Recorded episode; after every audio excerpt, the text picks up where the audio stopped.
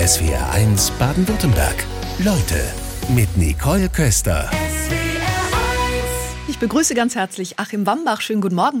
Ja, guten Morgen, Frau Köster. Sie sind Professor für Volkswirtschaftslehre an der Universität in Mannheim, sind Präsident des Leibniz-Zentrums für europäische Wirtschaftsforschung und zudem beraten Sie die Bundesregierung in Sachen Klimaschutz und Wirtschaft. Wissen Sie noch heute Morgen beim Aufwachen, was war Ihr erster Gedanke? Oh, heute Morgen, ich bin früh aufgewacht, weil ich mit dem Zug nach Stuttgart gekommen bin aus Mannheim und äh, der erste Gedanke war, ist der Zug pünktlich? Okay, also schon ein bisschen stressig. Ein bisschen stressig ist ja nicht selbstverständlich, dass man mit Ihnen zwei Stunden diskutieren darf. Freuen wir uns, dass Sie sich die Zeit nehmen. Das Thema Klima, wo stehen wir denn da? Fünf vor zwölf, fünf nach zwölf, wie sieht's aus? Naja, fünf vor zwölf, der Druck ist sehr hoch äh, und jetzt werden eigentlich die wichtigen Weichenstellungen gestellt. Deswegen ist auch jetzt ein sehr spannender, für einen Akademiker ein sehr spannender Zeitpunkt. Was für Maßnahmen werden ergriffen? Kriegen wir das als Marktwirtschaft hin oder müssen wir sehr viel Ordnungsrecht einfügen? Also insofern im Moment ist da wirklich eine Umbruchphase. Das Bundesverfassungsgericht hat ja 2019 das Klimagesetz für teilweise verfassungswidrig erklärt. Die letzte Generation sorgt dafür viele Debatten, gerade mit Klebeaktionen. Was halten Sie denn davon? Naja, die Politik hat eine lange Zeit äh, immer sehr ambitionierte Ziele gesetzt, aber nicht erklärt, was sind denn die Maßnahmen, wie wir da hinkommen. Und insofern war ganz gut, dass das Bundesverfassungsgericht da etwas mehr Druck gemacht hat. Ähm, jetzt geht es aber um die Maßnahmen. Jetzt geht es nicht um die Frage, ob wir Klimapolitik machen, sondern wie wir es machen. Und da wird jetzt rum gerungen. Da, glaube ich, müssten auch die, die Klimaaktivisten, noch ein bisschen mehr sozusagen sich einschalten darauf, was ist denn jetzt sinnvoll als Maßnahme, was ist weniger sinnvoll, was ist zielführend, was ist nicht zielführend. Habe ich da gerade eine Kritik rausgehört? Die Politik hat nicht erklärt, wie, weil über das Ob ist man sich ja einig? Genau, das, so würde ich es auch sagen. Und da ist natürlich immer so ein bisschen die Kritik dran, dass die, wenn man das Wie nicht sagt, dass man das Ob auch gar nicht will. Ja, also das, äh, aber ich glaube, mittlerweile alle Parteien haben ein ambitioniertes Klimaschutzprogramm. Wir haben den European Green Deal. Wir sehen USA jetzt den Inflation Reduction Act, der ja auch sehr viel Klimapolitik betreibt. Also sie nehmen es sehr ernst, die Politik, aber es wird gerungen, wie wir das am besten machen. Wollen wir es mal ganz praktisch machen? Also erklären Sie es mal einem Rentner-Ehepaar, das ab 2024 dann verpflichtet werden soll, eine neue Heizung, wenn die dann geplant ist einzubauen, die zu mindestens 65 Prozent mit Erneuerbaren heizt. Kostenvoranschlag für eine Wärmepumpe bis zu 50.000 Euro. Was sagen Sie denen? Genau, jetzt fangen Sie mit dem allerschwierigsten Thema an, weil die Ziele im Gebäude. Wird gerade diskutiert. ja, so ist es. Auch die schwierigen Themen müssen diskutiert werden, weil der Gebäudesektor wirklich das größte Problem darstellt im Vergleich zu Stromerzeugung, Industrie, Verkehr. Die sind einfacher in den Griff zu bekommen als der Gebäudesektor. Was ist das Problem im Gebäudesektor? Die Investitionen, die halten halt so lange. Wenn ich eine Heizung kaufe, eine neue oder einbaue, dann mache ich das ja nicht für die nächsten drei Jahre, sondern für die nächsten 20 Jahre. Klingt doch erstmal nachhaltig, ist doch gut. Genau, äh, das ist auch gut und ähm, insofern äh, sollte man auch die alten Heizungen nicht zu schnell jetzt äh, erneuern in neu, sondern die sollen auch ihre Zeit lang wirken. Aber die Frage ist, wie kriegen wir jetzt diesen Umbau hin? Und 2045 gibt's halt keine Gas- und Ölheizung mehr. Da gibt's halt hauptsächlich Wärmepumpen, Fernwärme. Und wie schaffen wir diese Struktur? Und da sagt das Rentner-Ehepaar, das ist Enteignung durch die Hintertür. Das Geld ist einfach nicht da.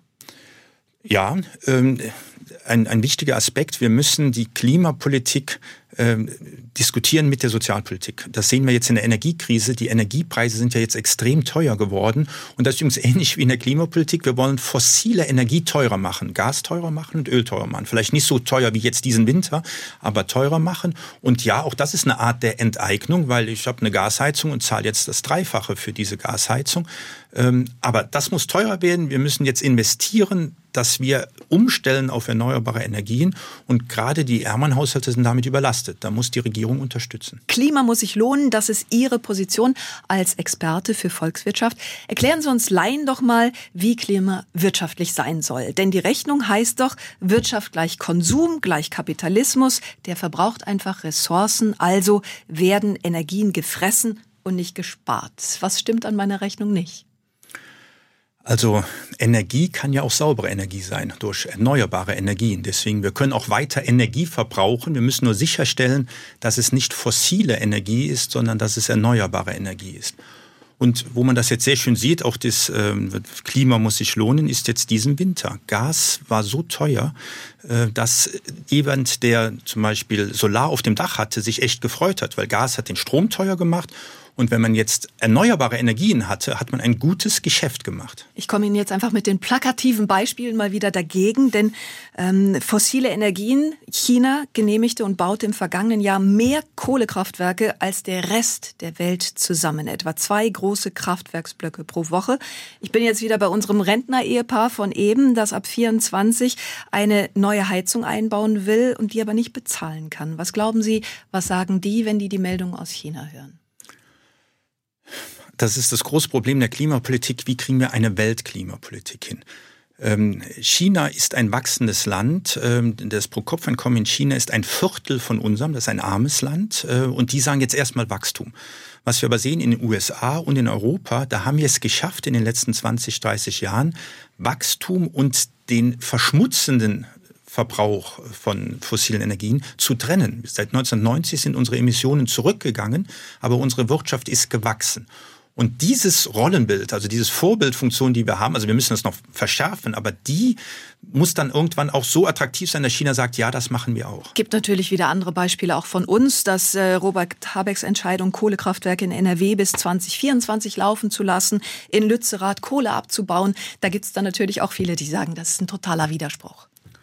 Ja, das ist jetzt krisenbedingte Politik. Ähm, ich bin bei dem Kohleabbau ein bisschen, würde ich es nicht so scharf urteilen.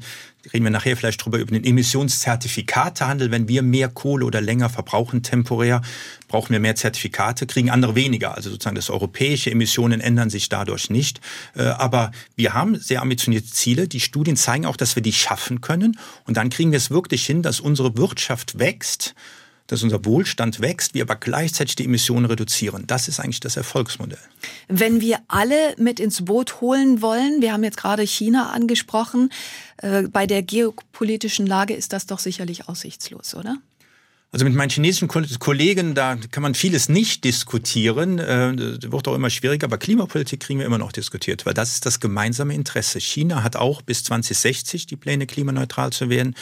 Und Scholz hat ja jetzt den Klimaclub gestartet bei der G7, wo man versucht, Klimapolitik und die Wirtschaftspolitik zu koordinieren. Also vereinfacht ist der Gedanke, wer in den Club rein will, macht ambitionierte Klimapolitik und wenn er sie nicht macht, muss er an der Grenze einen Zoll zahlen. Dann kommt er nicht in den Wirtschaftsraum. Und das ist eigentlich für USA, Europa und China sehr attraktiv, diesen Club zu machen. Deswegen ist es nicht hoffnungslos, auch bei China eine, eine, eine ambitionierte Klimapolitik hinzubekommen. Und wenn wir jetzt auf die Bundesregierung schauen, Sie haben eben gesagt, ja, die Politik vermittelt schwierig. Sie sind Berater für Wirtschafts- und Klimafragen. Auf wen hört die Bundesregierung? Also Berater gibt's äh, noch und nöcher, da gibt's sehr viele. Es gibt sehr viele Forschungsinstitutionen, die Ihnen helfen. Es gibt Beraterkreise, die Ihnen helfen. Es gibt Monitoringberichte. Also die, die, ich glaube, die Regierung, die hilft, aber die Probleme sind halt auch nicht einfach wir können in Deutschland keine Klimapolitik machen, so dass unsere Industrie vor die Wand fährt. Da ist keine mitgeholfen. Europa versucht ambitionierte Klimapolitik zu machen, aber will natürlich den europäischen Binnenmarkt schützen. Ja, also das, das zusammenzubringen, das sind echt schwierige Fragen. Professor Achim Wambach, Professor für Volkswirtschaftslehre an der Uni Mannheim. Sie blättern gerade noch in Ihrem Buch Klima muss sich lohnen, wollen wir gleich drauf eingehen, weil es gibt ja zwei unterschiedliche Auffassungen zum Thema. Die einen sagen, der Wandel, der gelingt nur über grünes Schrumpfen. Wenn sich nicht alle einschränken, dann kann das 1,5 Grad Ziel nicht erreicht werden. Die anderen sagen, und dazu gehören Sie, es gibt durchaus grünes Wachstum. Dass das alles im Detail nicht so einfach ist, das kann man bei Ihnen nachlesen. Können wir vielleicht mal direkt ein Beispiel nehmen? Es gibt ja zig Städte und Gemeinden, die haben den Klimanotstand ausgerufen. Konstanz war da die erste Stadt. Sie haben das Beispiel Schorndorf gewählt. Wie sind die zum Beispiel vorgegangen? Welche Projekte gibt es dort fürs Klima? Genau. Ähm, Schorndorf hatte einen Bürgerentscheid, äh, eine Bürgerinitiative und haben den Plan, bis 2035 klimaneutral zu werden. Und das haben eine ganze Reihe von Gemeinden und Kommunen, die entweder einen Klimanotstand haben oder Ziele zur Klimaneutralität haben. Und vieles, was da läuft, ist auch sehr vernünftig. Also öffentlichen Nahverkehr ausbauen, Fahrradschnellwege bauen. Wie lange brauchen wir zwischen Mannheim und Heidelberg diesen Fahrradschnellweg hinzubauen? Aber das gehört natürlich auch dazu, wenn sozusagen Autofahren teurer wird oder Fahren mit fossilen Energien teurer wird, dann ist das Fahrrad eine mögliche Alternative. Ist da nicht das grundsätzliche Problem? Müssen wir nicht erst die Infrastrukturen schaffen, also erstmal die Bahnstrecken ausbauen und dann darüber diskutieren, wie wir es angehen? Wir brauchten erstmal, weil der Mensch ist ja bequem, der will ja erstmal die Lösung haben, oder? Ja, äh, ist nicht nur, weil der Mensch bequem ist. Ich glaube auch, die Klimapolitik wird äh, noch mehr dazu führen, dass fossile Energien teurer wird. Und das kommt auf uns zu. Und die Gemeinde und die Kommune muss es schaffen, den Menschen sozusagen zu helfen dabei, damit umzugehen, dass fossile Energie teurer wird. Also Autofahren wird teurer, ähm, Heizen wird auch teurer mit fossilen Energien. Und was hat das für Konsequenzen? Wo kommt die Fernwärme her? Kommt die auch zu meinem Haus. Das ist alles Aufgaben, wo die Kommune viel machen kann. Jetzt würde ich erstmal behaupten, die Konsequenz ist Wut beim Bürger.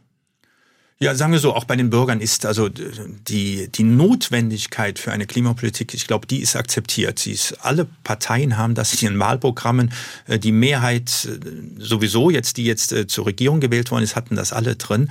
Es muss aber erklärt werden, es muss vermittelt werden und wie jetzt in der, in der Energiekrise, wir brauchen eine begleitende Sozialpolitik, die auch sagt, ja, fossile Energien noch teurer, Punkt. Das ist Sinn der Klimapolitik. Aber wir unterstützen euch, dass ihr durch, dass wir gemeinsam diese Transformation hinbekommen. Sie haben es dann so gemacht. Sie haben zwei Fragen gestellt. Erstens, führt die Maßnahme zu einer Reduktion von klimaschädlichen Emissionen? Und dann noch trägt die Maßnahme dazu bei, dass die Gemeinde für die Energiewende hin zu Erneuerbaren besser aufgestellt ist. Zu welchen Schlussfolgerungen sind Sie da gekommen? Ja, ich habe dann auch diesen zweiten Aspekt betont. Ich glaube, die Gemeinde muss uns helfen, damit umzugehen. In meiner Wohnung bekomme ich Fernwärme? Wie bekomme ich die? Das, das, das sind viele offene Fragen. Da ist schon eine Aufgabe auch der Gemeinde, mich dabei zu unterstützen. Bei dem ersten Aspekt sparen wir damit Emissionen ein. Da sind ein paar Punkte, die man auch anders sehen kann. Also jetzt ein Beispiel. Viele Städte machen jetzt Solar aufs Dach. Im Land wird diskutiert Solarpflicht aufs Dach. Diese Solar Thematik erneuerbare Energien haben wir aber eigentlich mit dem europäischen Emissionshandel ganz gut im Griff. Also wenn wir jetzt Solar bauen, brauchen wir weniger Zertifikate in diesem Zertifikatehandel und die benutzt halt jemand anders. Das heißt, wir haben da auch keine zusätzliche europäische Klimawirkung. Meine Schlussfolgerung ist, das ist nicht Aufgabe der Gemeinde. Die Gemeinde muss uns helfen, diesen Wandel mitzumachen, aber Energiepolitik, das sollen sich die Versorger darum kümmern und die Europäische Kommission, das muss nicht auch noch die Gemeinde machen. Sie sagen dann nämlich, Ökostrom bringt keinen CO2-Rückgang. Warum nicht? Es bringt keinen CO2-Rückgang in Europa. Warum? Europa hat diesen Zertifikatehandel. Jeder, der verschmutzt, muss so ein Zertifikat kaufen. Verschmutzen wird teurer. Die kosten mittlerweile auch um die 100 Euro, diese Zertifikate. Das ist echt ein Preis, so dass es sich lohnt, auf Alternativen zu setzen. Das führt aber auch dazu, das nennt man den Wasserbetteffekt, wenn jetzt jemand ein Zertifikat nicht braucht, dann benutzt es halt jemand anders, weil die Gesamtmenge an Zertifikaten, die ist festgelegt. Das nennt man Cap and Trade. Da ist also ein Cap, ein Deckel und es wird gehandelt. Das heißt, wenn wir jetzt ganz schnell aus der Kohle aussteigen zum Beispiel, dann brauchen wir die Zertifikate nicht, dann benutzt die jemand anders. Entweder die Industrie oder andere Länder in Europa benutzen diese Zertifikate. Also in Europa kein Effekt, in Deutschland natürlich schon, weil wir dann in Deutschland weniger Emissionen haben. Ja, also für jedes neue Windrad in Deutschland darf in Osteuropa mehr Kohle verfeuert werden. So hat es der Spiegel vor Jahren mal formuliert. Stimmt das also noch? Ja, sagen wir so, die, äh, Sie haben ja auch kritische Zuhörer, die werden sagen, da gibt es aber auch Effekte, die dagegen wirken. Es gibt mittlerweile die Marktstabilitätsreserve, das sind sehr technische äh, Konstrukte, die die EU geschaffen hat, aber eigentlich stimmt's. Also eigentlich stimmt diese Aussage, wenn wir die Zertifikate nicht brauchen, dann braucht jemand anders. Zum Beispiel Kohlekraftwerke in Osteuropa oder auch die Industrie in Frankreich. Aber die Zertifikate sind ja extra dafür da, dass fossile Energie teurer wird. Und was die Briten zum Beispiel auf die Art geschafft haben, ist, die sind aus der Kohle ausgestiegen, weil Kohle plus Zertifikat war teurer als Gas plus Zertifikat. Damals waren die Zertifikatpreise niedriger, die haben nur so einen Steueraufschlag gemacht. Also deswegen die Zertifikate führen genau dazu, dass wir mehr Windkraft sehen und mehr Solar sehen. Es kommt also auf die Anreize an, das ist wichtig und wie sie umgesetzt werden. Genau, am Ende muss es sich wirtschaftlich lohnen, das ist ja auch das Credo und das macht gerade dieser Zertifikatehandel. Es gibt wissenschaftliche Studien, die daran zweifeln, dass Elektrofahrzeuge klimafreundlicher sind als Benzin- oder Dieselfahrzeuge. Verbrenner verbieten, das schafft bei den Autofahrern viel Unmut. Professor Wambach bei uns in Essenz Leute, wie würden Sie es denn lösen? Die ähm, Überpreise. Die Ökonomen machen das gerne über Preise. Aber es gibt einen Zertifikathandel für Verkehr und Gebäude. Den hat Deutschland eingeführt, noch unter der Regierung von Frau Merkel. Und die EU hat den jetzt auch eingeführt. Was wird dann folgen? Benzin wird dann teurer. Und Diesel wird teurer. Im Moment sind die Preise so um die 30 Euro pro Zertifikat. Das sind ungefähr 7 Cent pro Liter. Ähm, realistische Preise, um die Transformation zu bekommen, wäre um, ungefähr um die 200 Euro pro Zertifikat. Das wären dann 70 Cent pro Liter. Also Benzin wird teurer. Was folgt daraus, dass man langsam automatisch auf Elektroautos umsteigt, weil es sich lohnt, weil es sich finanziell lohnt. Nicht von heute auf morgen, nicht mit einem Verbot, sondern es wird attraktiver, zum Beispiel in der Stadt ein Elektroauto zu fahren. Naja, ob das wirklich attraktiver ist, wenn die Infrastruktur noch nicht gegeben ist. Wenn wir mal drauf schauen, 2022 gab es gut 75.000 Ladesäulen in Deutschland für 840.600 Elektroautos. Das reicht nicht. Das reicht überhaupt nicht, ist auch ein Riesenproblem. Was noch hinzukommt, ist nicht nur, dass es so wenig sind, sondern die sind meistens in einer Hand. Also wenn ich hier in Stuttgart aufladen will, dann bin ich meistens bei den Stadtwerken. Das heißt, wir haben einen Monopolisten. Bei der Tankstelle schaue ich mir an, wie teuer ist es. Wenn dem jetzt teuer ist, fahre ich eine Tankstelle weiter. Bei dem Aufladen zum einen sehe ich die Preise nicht und wenn ich dann da bin, habe ich auch sozusagen keine Wahl, äh, bei wem ich tanke sozusagen. Also da gibt es eine Reihe von Baustellen die sind aber, ich würde sagen, erkannt. Die Regierung muss da mehr Druck machen, dass mehr Ladesäulen entstehen und dass die im Wettbewerb entstehen. Nur auch die Strompreise werden immer teurer. Nimmt die Politik wirklich die Bürgerinnen und Bürger mit, das klarzumachen?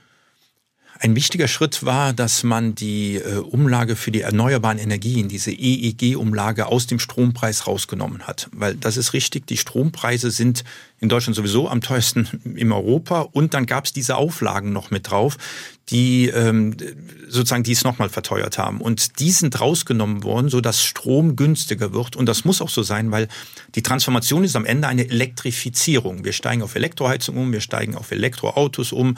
Also es wird elektrisch gemacht und da muss Strom günstiger werden. Ihre Hoffnung am Ende des Buches ist ja, dass die EEG-Umlage sowieso irgendwann schwindet. Halten Sie das wirklich für realistisch? Also wenn man einfach marktwirtschaftlich das System umstellen würde, dann würde man sagen, wir machen fossile Energie teurer und dann wird halt Solarstrom günstiger. Wie jetzt in der Krise sieht man das ja. Wer Solar um Dach hat, hat ein echtes Geschäft gemacht jetzt in der Energiekrise. Der Zeitdruck ist so enorm, die Pläne bis 2030 sind so ambitioniert, dass man an Förderprogrammen jetzt nicht vorbeikommt, um die Erneuerbaren aufzubauen. Deswegen EEG-Umlage wird es auch weiterhin geben. Also widersprechen Sie sich selbst im Buch? Nein, ich halte ja nicht.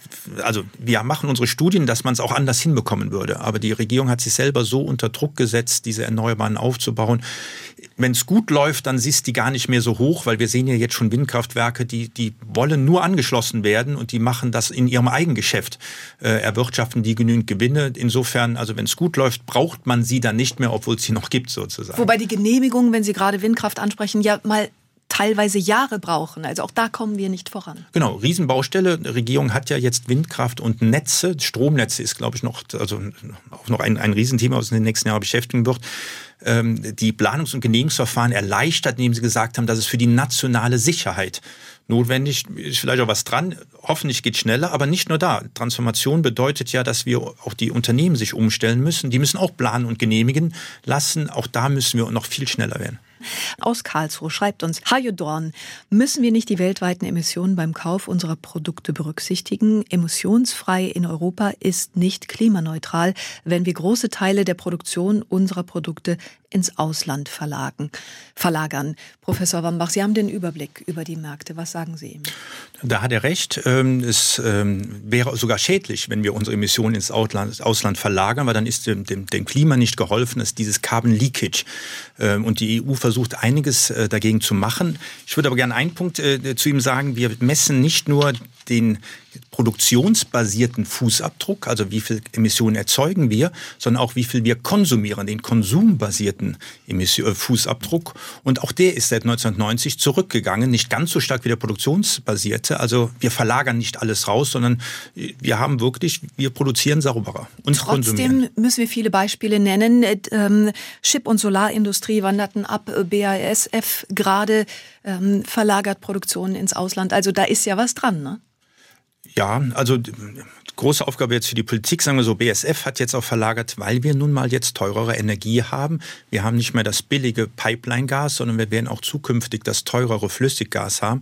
Deswegen die Bereiche, die eine geringe Wertschöpfung haben, die gehen weg, die kann man nicht mehr halten in Europa. Das ist aber, würde ich sagen, weniger problematisch aus Klimagründen. Problematischer wäre, wenn Stahlbereich, Aluminiumbereich, also unsere großen Verschmutzer, Zementbereich, wenn die dann ins Ausland gehen und sagen, da machen wir, weil hier haben wir keine Regeln, in Europa müssen wir sauber produzieren. Also da könnte man noch ganz viel drüber sprechen, aber die nächste Frage von ihm, setzen wir unsere Förderung wirklich effizient ein? Gibt es dazu Analysen? Das schließt sich ja gleich an, weil gerade die großen Unternehmen brauchen dann ja auch die Anreize.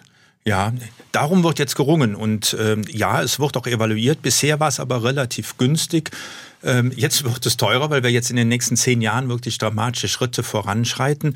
Die Unternehmen bekommen jetzt diese, die nennen sich Klimaschutzverträge, also Unterstützung, die Stahlunternehmen, die Aluminiumunternehmen, dass sie grünen Stahl produzieren und grünes Aluminium. Ob die effizient sind, ich habe da meine Zweifel. Man hätte alternativ auch Leitmärkte aufbauen können, indem man sagt, 10 Prozent des verbauten Stahls muss grün sein, also als, als Regel. Und dann hätten nämlich auch internationale Unternehmen grünen Stahl hier liefern können. Aber diesen Weg hat die Regierung jetzt eingeschlagen, um die Transformation hinzubekommen. Ist die private Optimierung zum Beispiel beim Eigenverbrauch von Strom sinnvoll? Es werden viele CO2-belastete Batterien eingebaut, obwohl bei besserer Vergütung der Strom eingespeist und im Quartier direkt verbraucht werden könnte. Nächste Anmerkung. Ja, da gibt's also im Detail gibt's Hölle viele Probleme. Also wir versuchen jetzt am ZDW auch Solar aufs Dach zu bekommen. Die Auflagen dafür, wir haben ein grünes Dach, was sozusagen, das ist damals bewilligt worden, das muss man äh, hinbekommen. Ähm, ich, also mein Eindruck ist, dass sozusagen man schon daran arbeitet, die Regeln zu optimieren, aber sobald man in diesem Regelwerk drin ist, kommt man an Inkonsistenzen nicht vorbei. Woran liegt das?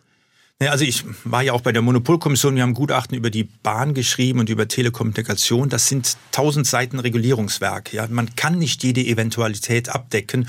Und hier sind wir erst am Anfang. Also das sind tausend Seiten, die sind jetzt in zehn Jahren, 20 Jahren haben die sich entwickelt. Ja, hier sind wir erst am Anfang dieser Regulierung. Ihr Vorgänger bei der Monopolkommission, Daniel Zimmer, ist verzweifelt und ist dann zurückgetreten. Äh, Sie waren, glaube ich, von 2016 bis 2020 dort. Was ist Ihr Fazit? Also er ist zurückgetreten wegen einer Ministererlaubnis. Das ist nochmal ein besonderer Fall, weil er sich geärgert hat. Die Monopolkommission hatte Nein gesagt, der Minister hatte Ja gesagt. Das ist auch ärgerlich. Ist, ist mir auch einmal passiert, aber nicht in so einem dramatischen Fall wie beim Herrn Zimmer. Deswegen bin ich nicht zurückgetreten. Das nur am Rande. Ähm, nein, Regulierung ist komplex, braucht immer wieder neue Schleifen, braucht viel Evaluierung. Und wenn die Zeiten sich ändern, dass man jetzt Digitalisierung hat, das werden wir im Strombereich sehen, Smart Metering, dass wir das abmessen können, brauchen wir wieder ein neues Regulierungssystem. Auch das muss einlaufen, einphasen sozusagen. Das ist eine ewige Baustelle. Aber es heißt nicht, dass man es nicht machen sollte. So ist es. Da ist die Welt halt nicht ganz einfach. Wie können Lösungen aussehen in Sachen Klimaschutz? Professor Achim Wambach, wir wollen da mal drauf schauen. Sie beschreiben das mit einer Anti-Staumaut. In Stockholm gibt's die. Wir wollten ins Ausland schauen. Wie funktioniert das denn dort? Also Verkehr ist ja ein großes Thema und ähm, äh, gerade der Stau ist auch ökonomisch ineffizient, weil dann der, der Verkehrsfluss schlechter ist. Und was da gemacht wird, jetzt hat ähm, Stockholm hat eine City-Maut, also eine Maut, die man zahlt, wenn man in die Stadt reinfährt, hat London auch. Äh, und die ist teurer, wenn man zu Stoßzeiten fährt. Und das entzacht den Verkehr. Und hier war das Interessante, dass diese Maut Zuerst waren die Bevölkerung eigentlich eher dagegen, das zu machen. haben gesagt, okay, wir machen einen Test, wir, wir probieren das mal, nach drei Jahren befragen wir wieder. Und dann war der, die Mehrheit dafür, weil man dann doch sieht, das ist, ist, der Verkehr läuft flüssiger, die Stadt hat Einnahmen, die sie nutzen kann, um, um zum Beispiel mehr, mehr äh, in öffentlichen Nahverkehr zu investieren. Also das war am Ende, war die Bevölkerung dafür. Wobei sich ja ganz viele Fragen dann stellen, weil ist dann auch antizyklisches Arbeiten erlaubt, dass ich dann nicht morgens um sieben im Büro sein muss, sondern eben die flexiblen Zeiten haben, dass Schulen anders beginnen und so weiter. Hängt ja ganz viel dran. Genau, also ich war in London ist, war ich neulich und da war so, dass wenn man mit der U-Bahn in die Stadt reinfährt, wird es günstiger, wenn man um 10 Uhr erst fährt. Und ich als Tourist bin dann halt auch erst um 10 Uhr gefahren und nicht um 8 Uhr.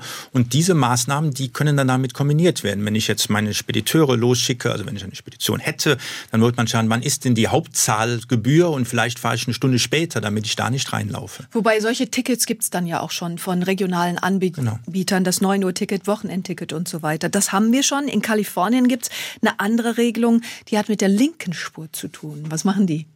Ja, das ist, äh, ich finde es auch eine spannende Sache. Also wenn da auf einer vierspurigen Autobahn Stau ist, dann hat die linke eine Gebühr.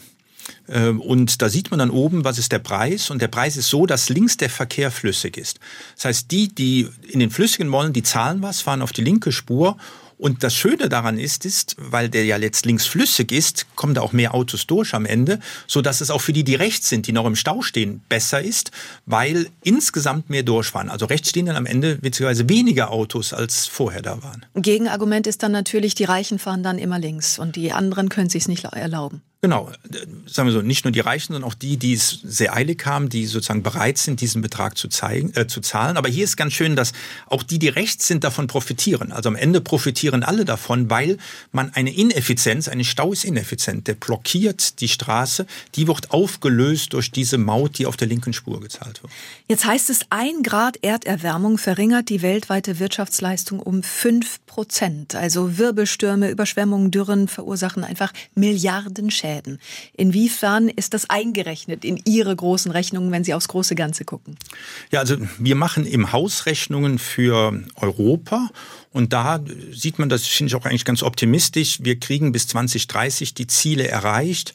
Das kostet uns ungefähr drei Prozent des BIPs, der Wohlfahrt. Äh, bis dahin wachsen wir aber nochmal um acht, neun Prozent, ein Prozent pro Jahr drei Prozent weniger, das ist immer noch ein Wachstum, also das kriegen wir hin. Auf diese Rechnung, die Sie haben, das macht der IPCC, der Weltklimarat, der macht diese Rechnung. Und der ist aber eigentlich auch sehr optimistisch. Also in seinen Studien bis 2050 geht er davon aus, wenn wir eine ambitionierte Klimapolitik machen, kostet uns das wenn wir es ganz toll machen, nur drei bis fünf Prozent, das ist wirklich sehr optimistisch. Aber die Wirtschaft wächst bis dahin um, 50, um 100 Prozent, weil die Weltwirtschaft jedes Jahr um drei Prozent wächst. Also eigentlich ist die Prognose ganz optimistisch, dass wir die Klimapolitik und das Wachstum hinbekommen. Sind Sie sehr optimistisch, wenn man jetzt gerade auf die aktuellen Zahlen aus China guckt? Die gehen ja nur noch von einem Wachstum überhaupt von fünf Prozent aus.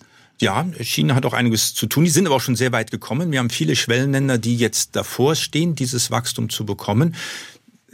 Hier wird eine Wachstumsrate weltweit von drei Prozent angenommen. Selbst wenn es zwei Prozent wäre, würden wir es gemeinsam hinbekommen. Ich finde, die positive Nachricht ist, ist, dass man Klimapolitik machen kann und gleichzeitig sozusagen die Wirtschaft vorantreiben kann. Das müssen wir hinbekommen. Wirtschaft ist ein komplexes Thema, das erfahren wir heute Vormittag, insbesondere dann, wenn es um erneuerbare Energien geht. Warum ist es denn Ihrer Meinung nach sinnvoll, eine Solaranlage nach Westen auszurichten? Die meiste Sonne kommt doch aus dem Süden, das müssen Sie uns erklären. Ja, die, das Stromsystem ist, äh, hat viele spannende Faktoren und im Moment ist ja auch die, eine neue Plattform der Regierung geschaffen worden, wie man das designen soll, dieses Stromsystem. Was wir halt brauchen, ist erneuerbare Energien, auch zu Zeiten, wo was ich, ne, die Sonne untergeht, so lange wie möglich da äh, erneuerbaren Energien äh, zu ziehen. Wir brauchen es auch in Regionen, wo vielleicht weniger Sonne scheint, damit da auch Strom entsteht. Und deswegen hier konkret nach Westen ausrichten. Normal ist es, lohnt sich eigentlich nach Süden, kommt, scheint die meiste Sonne drauf. Aber was ist denn, wenn jetzt abends die nicht mehr liefern, diese Solarkraftwerke? Aber ich brauche trotzdem Energie. Und wenn die dann teurer wäre, der Strom, lohnt sich nach Westen auszurichten, verdiene ich mehr Geld. Sie haben eben mal erwähnt, Sie versuchen das gerade am Institut in Mannheim. Wollen Sie es nach Westen ausrichten? Sind Sie dabei? Und das ist gerade das Problem, oder? Ach, also ich würde, also wir werden auch nach Süden ausrichten, weil im Moment ist es halt am attraktivsten nach Süden auszurichten. Aber das ist auch ein Problem des Strommarktdesigns. Die Erneuerbaren müssten mehr den Strompreis spüren und dann lohnt es sich auch eher nach Westen auszurichten. Also da sind wir dann auch wieder hinten dran, dass es noch weniger Anreize gibt. Genau, das ist, also im Strommarkt äh, gibt es viele Facetten. Zum Beispiel eine ist, äh, dass es sich auch nicht lohnt, unbedingt in Süddeutschland das zu bauen, weil äh, zum Beispiel Windkraftwerk, weil in Norddeutschland weht mehr Wind. Und jetzt gibt es natürlich regionale Komponenten. Was sauberer wäre, wäre es, wenn regionale Preise gäbe, sodass ich dann merke in Süddeutschland, ich kann meinen Strom hier teurer verkaufen. Dann lohnt es sich auch, das Windkraft hier zu bauen. Es kommen gerade Meinungen von SW1-Hörerinnen und Hörern. Aus Wolfegg zum Beispiel hat uns Oliver Hölz geschrieben, waren gestern auf einer Veranstaltung zum Thema Windräder im Landkreis Ravensburg, Altdorfer Wald. Wie kann Windkraft als nachhaltige Energiegewinnung bezeichnet werden? Knapp 50 Windräder mit einer Gesamthöhe von knapp 300 Metern in Wasserschutzzonen und Vogelschutzzonen, die dort gebaut werden sollen, abgesegnet von der Landesregierung. Herrn Kretschmann. Grüne Politik verstehe ich anders. Was sagen Sie, Herrn Hölzel? Er schreibt das, beschreibt das große Dilemma, äh, das, das es da gibt. Äh, das zerreißt übrigens aus, finde ich, so jemand wie den BUND. Die wollen Windkraftwerke, äh, Windkrafträder, weil wir brauchen erneuerbare Energien, aber dann vor Ort wird geklagt, weil natürlich Umweltprobleme auftreten. Und wir hatten die Diskussion mal in Heidelberg. Der Oberbürgermeister berichtet von seinen Plänen für den Fahrradradweg der lange braucht, bis der gebaut wird. Ähm, aber da ist so, dass äh, die Umweltpolitik ist sehr gut in unseren Gesetzen verankert. Da sind wir echt sehr weit gekommen, aber noch nicht die Klimapolitik. Und insofern, die Abwägung ist dann meistens umweltpolitisch und nicht klimapolitisch. Und da muss eine bessere Abwägung erfolgen. Und das hat die Regierung ja jetzt gestartet, indem sie sagt, Wind- und Netzausbau ist hilft der nationalen Sicherheit, ist, ist eine Krücke, aber auf die Art kann man die Abwägung besser hinbekommen. Wobei Sie dann ja sogar den Vorschlag machen, Windkraftanlagen da ansiedeln, wo weniger Wind weht. Marktwirtschaftlich klingt das erstmal unlogisch ja, wenn man sagt, Strom aus Wind ist derselbe, ist egal ob es in Süden oder in Norddeutschland erzeugt wird, aber so ist es nicht. Wir haben das ja hier in Baden-Württemberg mitbekommen, dass wir Ermahnungen bekamen, die Waschmaschine nicht anzustellen. Warum? Es war sehr viel Wind in Norddeutschland, der ist aber nicht nach Süddeutschland gekommen, weil die Netze nicht da sind.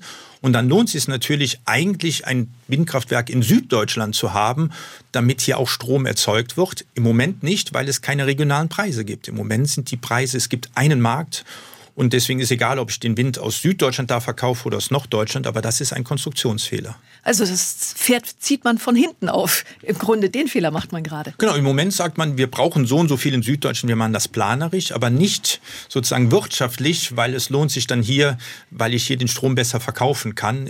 Da wird aber jetzt stark darüber diskutiert, ob man nicht diese regionalen Strukturen einführen soll. So viele Fragen kamen heute Vormittag rein zu unserem Beispiel, was wir zu Beginn der Sendung genannt hatten. Ein Rent Rentner-Ehepaar, das eine Heizung erneuern will und ab 2024 ist es eben verpflichtet, bis zu 65 Prozent mit erneuerbaren Energien. Kostenvoranschlag für eine Wärmepumpe bis zu 50.000 Euro. Jetzt haben viele Hörerinnen und Hörer gesagt, die Antworten vom Professor, die haben uns da nicht gereicht. Legen Sie noch mal nach. Ja, man kommt um ein stärkeres Subventionsprogramm dann nicht herum. Und auch hier muss die Regierung sich umstellen. Bisher wurde immer unterstützt. Also es gab eine Prämie für Elektroautos, es gab auch, es gibt auch schon bereits jetzt Unterstützung für Wärmepumpen, aber die bekommt jeder. Die bekomme ich auch als Professor. Wenn ich mir ein Elektroauto kaufe, dann kann ich auf diese, diese Subvention zugreifen. Was wir jetzt machen müssen, ist diese Unterstützung kombinieren mit Sozialpolitik. Sprich, ärmere Haushalte müssen einen höheren Anteil der Kosten bekommen. Das Programm jetzt ist viel zu gering für ärmere Haushalte, aber jetzt die reicheren Haushalte müssen nicht das das größere Programm bekommen. Und da tut sich die Regierung echt schwer. Wir haben das jetzt in der Energiekrise gesehen. Die hat nicht die Daten, die kann sie nicht zusammenführen. Und dass Habeck da jetzt zögert zu sagen, was sind die Kriterien, liegt auch daran, weil sie wissen schon, was richtig ist, aber sie kriegen es nicht dargestellt. Sie haben das Beispiel Elektroautos gerade gewählt. Da hat man ja vielleicht aus der Erfahrung gelernt. Da haben sich viele ein Elektroauto leisten können, die es eigentlich gar nicht nötig haben. Haben dann die Subvention noch eingestrichen, haben womöglich dann ein halbes Jahr später wieder das nächste Auto geordert. Das kann ja keine sinnvolle Politik sein. Ja, um eine Technologie anzustoßen, kann man sowas machen, dass man sagt, wer es kauft, kriegt eine Subvention. Da ist mir egal, ob ein Reicher das kauft oder das Armer. Das, Hauptsache, es wird gekauft. Ja, das ist, und das funktioniert, um mal sowas ins Rollen zu bringen. Aber das kann nicht die Dauerlösung sein. Und das ist vor allen Dingen, das ist eine Technologieförderung, aber keine Sozialpolitik. Und was wir jetzt immer mehr brauchen in der, in der Transformation ist, fossile Energie wird teurer werden. Das betrifft die armen Haushalte relativ stärker. Absolut weniger, weil die fahren weniger Autos als die Reicheren, aber relativ stärker. Also einen höheren Anteil des, des Einkommens, was sie haben, geht dafür aus. Und da muss der Staat eine gezielte Sozialpolitik machen. Und dass die Sorge einfach groß ist, die dann wirklich sagen, das ist Enteignung durch die Hintertür. Hat die Politik das begriffen, dass sie da vielleicht gar nicht nah am Bürger dran ist? Ja, also die, ich, ich glaube, die Politik tut sich mit der Kommunikation etwas schwer. Das merkt man jetzt, wenn zuerst äh, sozusagen das, das, äh, die Verpflichtung kommt und erst dann diskutiert wird, wie man den unterstützt kann man sich fragen, hätte man nicht die Reihenfolge ändern sollten und erst mit der Unterstützung auch die Verpflichtung äh, äh darstellen. Sie sind ähm, doch Berater, beraten Sie falsch. Ich bin ja kein Kommunikationsberater, aber ich da, äh, aber ähm, es, sagen wir so, es ja, ist aber wenn dann die falsche Lösung rauskommt. Der, gut, wir werden sehen, was am Ende für eine Lösung rauskommt, ähm, die, die diese sozialpolitischen Maßnahmen auch mit berücksichtigt wir haben eigentlich schon vor Jahren gesagt, ihr braucht da mehr Datensätze, ihr müsst die Daten zusammenführen, dass ihr das auch gezielt machen könnt. Und das kriegen die noch nicht hin. Das war auch das große Problem jetzt in der Energiekrise. Also insofern, es gibt da auch für die Regierung jetzt nicht die einfache Lösung, aber an der Kommunikation kann man sicherlich, sicherlich arbeiten. Wann sind Sie das nächste Mal wieder in Berlin und beraten? Ja, viele Online-Konferenzen. Insofern kann ich das auch von Mannheim aus machen. Aber ich bin nächste Woche wieder in Berlin und äh, da wird es diskutiert. Wir ringen wirklich darum, was jetzt die gezielten Maßnahmen sind, um die Transformation mit den Unternehmen, mit den Menschen hinzubekommen. Kommunikation, da würde ich jetzt nicht den Volkswirtschaftsprofessor fragen, was die richtige Kommunikation ist. Das machen dann andere Berater. SWR 1 Baden-Württemberg. Leute, wir nehmen uns die Zeit.